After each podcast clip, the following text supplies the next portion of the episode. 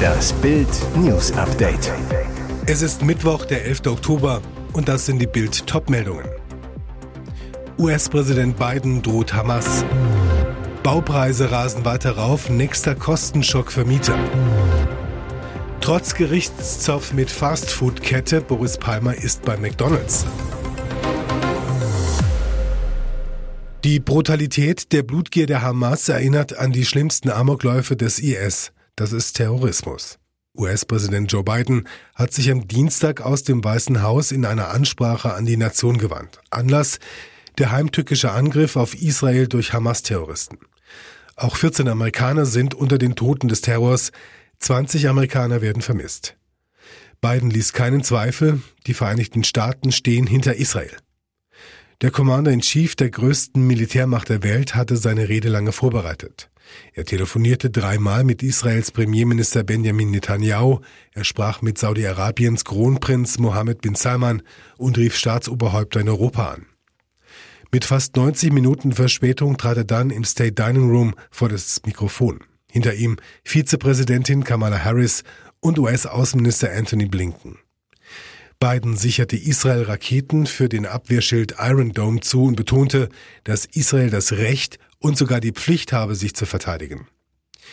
In Richtung Hamas drohte er, die Antwort wird schnell, entschlossen und überwältigend sein. Biden richtete auch eine klare Warnung an die Terrorarmee Hisbollah und die Mullahs im Iran, die versuchen könnten, Israels Lage auszunutzen. Don't, sagte er mit einem Wort. Übersetzt, lasst es lieber. Aber der Demokrat, der seit Anfang der 70er Jahre die Politik Washingtons mitgestaltet, hatte auch eine andere Botschaft. Hamas steht nicht für die Rechte der Palästinenser. Hamas benutzt sie als menschliche Schilde, sagte er. Und er mahnte, dass Amerika Heimat für alle Religionen sei. Bidens Ansprache wurde in den USA als eine der schärfsten und wütendsten Verurteilungen des Terrors gegen Israel gewertet, die es seit Jahrzehnten aus dem Weißen Haus gegeben hat. Keine Entspannung am Bau, im Gegenteil. Die Lage wird für viele Mieter immer dramatischer. Neueste Zahlen des Statistischen Bundesamtes zeigen, im August stiegen die Baupreise gegenüber dem Vorjahr um 6,4 Prozent an. Das ist zwar etwas weniger als noch im Frühjahr, aber mehr als der durchschnittliche Preisanstieg in Deutschland. Konkret verteuerten sich der Einbau von Heizanlagen und so weiter um etwa 12,1 Prozent. Ausbauarbeiten um 9 Prozent, Erdarbeiten um 7,6 Prozent, Dachdeckungsarbeiten um 7,2 Prozent, Rohrarbeiten wie Beton- und Maurerarbeiten um 3,1 Prozent. Höhere Baupreise bedeuten mittelfristig auch höhere Mieten, und zwar gleich in doppelter Hinsicht, sagen Experten. Erster Grund, es wird weniger gebaut. Aktuell fehlen schon rund 700.000 Wohnungen, es dürften noch viel mehr werden. Weil viele Mieter jedoch eine neue Bleibe suchen, steigen die Mieten weiter. Zweiter Grund, die Wohnungen, die dennoch gebaut werden, müssen aufgrund der höheren Baukosten auch zu höheren Preisen vermietet werden, sagt Haus- und Grundvorstand Gerold Happ zu Bild. Auch die Baubranche selbst ist alarmiert. Baugewerbechef Felix Parklepper zu Bild, wir brauen viel zu wenig und im Moment zu teuer. Das sind schlechte Nachrichten für Wohnungssuchende sowie Mieterinnen und Mieter. Seit anderthalb Jahren zofft sich Tübingens Oberbürgermeister Boris Palmer mit McDonalds. Die Inhaberin der Tübinger Filiale klagt gegen die städtische Verpackungssteuer, unterstützt vom Fastfood-Konzern. Der Gerichtsstreit um die nervigen Einwegverpackungen schreckt Palmer aber nicht davor zurück, immer wieder selbst bei McDonalds zu essen. In Bild gesteht er, ab und zu verspeise ich bei denen auch eine schnelle Mahlzeit. Die Tübinger Filiale zählt allerdings nicht zu seinem Stammlokal. Er meint, zu weit weg vom Rathaus entfernt. Aber er sei ja viel mit dem Zug unterwegs. Bei Zwischenstopps kommt dann oft der Hunger. Dann gehe ich auch zu McDonalds. In vielen Bahnhöfen gibt es ja sonst nichts anderes. Der Tübinger OB als Gast beim Fastfood-Giganten, das komme laut Boris Palmer mehrmals im Jahr vor. Big Mac, Chicken McNuggets, Filet Fisch, was gönnt sich Palmer bei Mc's? Er meint, in aller Regel ist es dann irgendein Burger. Übrigens, die McDonalds-Leute sind mit ihrer Klage gegen die Verpackungssteuer bis vor das Bundesverfassungsgericht gezogen. Palmer, ich bin sicher, dass die Karlsruher Richter uns Recht geben werden und dann eine dreistellige Zahl anderer großer Städte die Steuer einführen wird. Das ist auch keine Parteifrage, denn alle wollen Sauberkeit. Und jetzt weitere wichtige Meldungen des Tages vom Bild Newsdesk. Frostalarm bei vielen Bundesbürgern. 59 Prozent wollen, dass die Bundesregierung beim Thema Migration einen neuen Kurs einschlägt. Die konkreten Ergebnisse einer exklusiven INSA-Umfrage für Bild? Fast zwei Drittel sind für stationäre Kontrollen an der deutschen Landesgrenze. 61 Prozent wollen Ausreisezentren für abgelehnte Asylbewerber. Zieht die Ampelregierung Konsequenzen?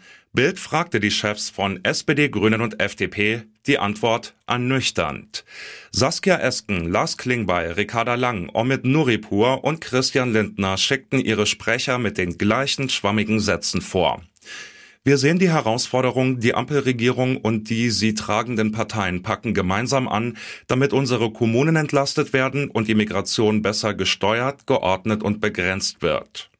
Macht die Ampel, was die Mehrheit will? Nein. Bundesinnenministerin Nancy Faeser hat immer noch keinen entsprechenden Antrag auf feste Kontrollpunkte in Brüssel eingereicht. Stattdessen gibt es mehr flexible Grenzkontrollen. Am Montagabend landete das DFB-Team in Boston zum Start der Amerika-Tour mit Spielen gegen die USA am Samstag und Mexiko heute in einer Woche. An der Reise gab es viel Kritik. Bild sagt, wie es überhaupt zur USA-Idee kam. Ex-Nationalelf-Direktor Oliver Bierhoff und das DFB-Management planten den Trip. Die Gedanken dahinter?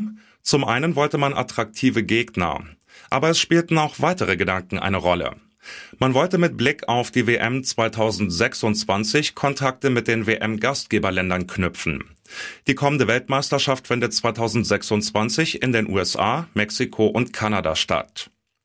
Aber warum bitte steigt das zweite Spiel gegen Mexiko um zwei Uhr nachts deutscher Zeit? Hintergrund? Da Mexiko quasi Heimrecht auf seiner Jubiläumstour durch die USA hat, konnten sie die Anstoßzeit bestimmen und bestanden auf eine für sie bessere Zeit. Wenn das Spiel angepfiffen wird, ist es in Mexico City 18 Uhr. Der DFB soll dafür etwas mehr Geld bekommen haben. Die TV-Anstalten hatten gar kein Mitspracherecht, mussten die Zeit akzeptieren. Es sind die bangen Stunden einer Mutter, die weint, schreit, verzweifelt, aber die Hoffnung, dass ihr Sohn noch am Leben ist und freikommt, nicht aufgibt. Bildreporter haben Orit Meyer in Tel Aviv getroffen. Ihr Sohn Almog war auf dem Musikfestival, das von Hamas-Terroristen angegriffen wurde. Kurz danach sah Orit ihren Sohn auf einem Propagandavideo der Terroristen, wie sie ihn vorführten, auf dem Boden liegend im Dreck, voller Angst irgendwo in Gaza. Orit empfängt uns in ihrem Zuhause. Fotos von Almog liegen auf dem Tisch, lachend bei der Hochzeit seiner Schwester. Freunde von Almog, die mit ihm auf dem Festival waren, kamen gestern zu Besuch. Sie alle hoffen und bangen. Orits Bruder ist heute bei ihr, enge Freundinnen, sie umarmen sich weinen. Orit sagt, ich habe Almog am Freitagabend gesehen, bevor er auf die Party ging. Er sagte zu mir, ich möchte tanzen, um das Leben zu genießen, denn am Sonntag fange ich an zu arbeiten. Er hatte auf diesen Job so gewartet. Aber am Sonntag konnte Almog nicht mit der Arbeit beginnen. Er wurde entführt von den brutalen Hamas-Terroristen. Diese 17-jährige Beziehung endet garstig. Die britische Band Coldplay hat Streit mit ihrem Ex-Manager. Beide Parteien haben vor dem Londoner High Court Klage eingereicht und fordern Millionen. Das berichtet die Zeitung The Times, die Einsicht in die Dokumente hatte. Dave Holmes, der von 2005 bis 2022 mit der Band zusammengearbeitet hat, hat die Coldplay-Mitglieder im August auf rund 11,5 Millionen Euro verklagt.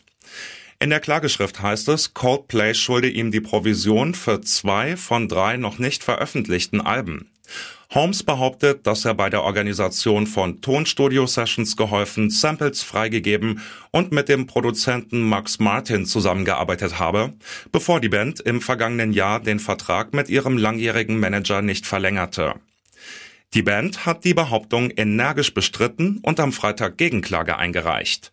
Coldplay verlangt umgerechnet rund 16,2 Millionen Euro Schadenersatz. Begründung? Ex-Manager Holmes habe die Tourkosten außer Kontrolle geraten lassen. Sie verfügen über Schlösser, Ländereien, Kronjuwelen und Kunstsammlungen. Die britischen Royals gelten als die fünftreichsten Monarchen der Welt. Das Gesamtvermögen von König Charles und seiner Familie wird vom Forbes Magazine auf rund 26 Milliarden Euro geschätzt. Da sind selbst die jüngsten Großenkel der verstorbenen Queen Elizabeth gut versorgt. So muss sich zum Beispiel der zehnjährige Prinz George, ältester Spross von Prinz William und Prinzessin Kate, keine Sorgen über ein zu mageres Sparschwein machen. Der kleine Prinz hat schon jetzt ein beträchtliches Vermögen angehäuft. Auch wenn die Kinder von William und Kate, George, Charlotte und Louis natürlich selbst noch kein Konto verwalten können, Klein George soll schon jetzt ein Vermögen von rund 475.000 Euro besitzen. William und Kate, die Eltern von George, sind seit dem Tod von Queen Elizabeth Besitzer des Duchy of Cornwall Immobilienfonds und erhalten eine jährliche Ausschüttung von rund 25 Millionen Euro.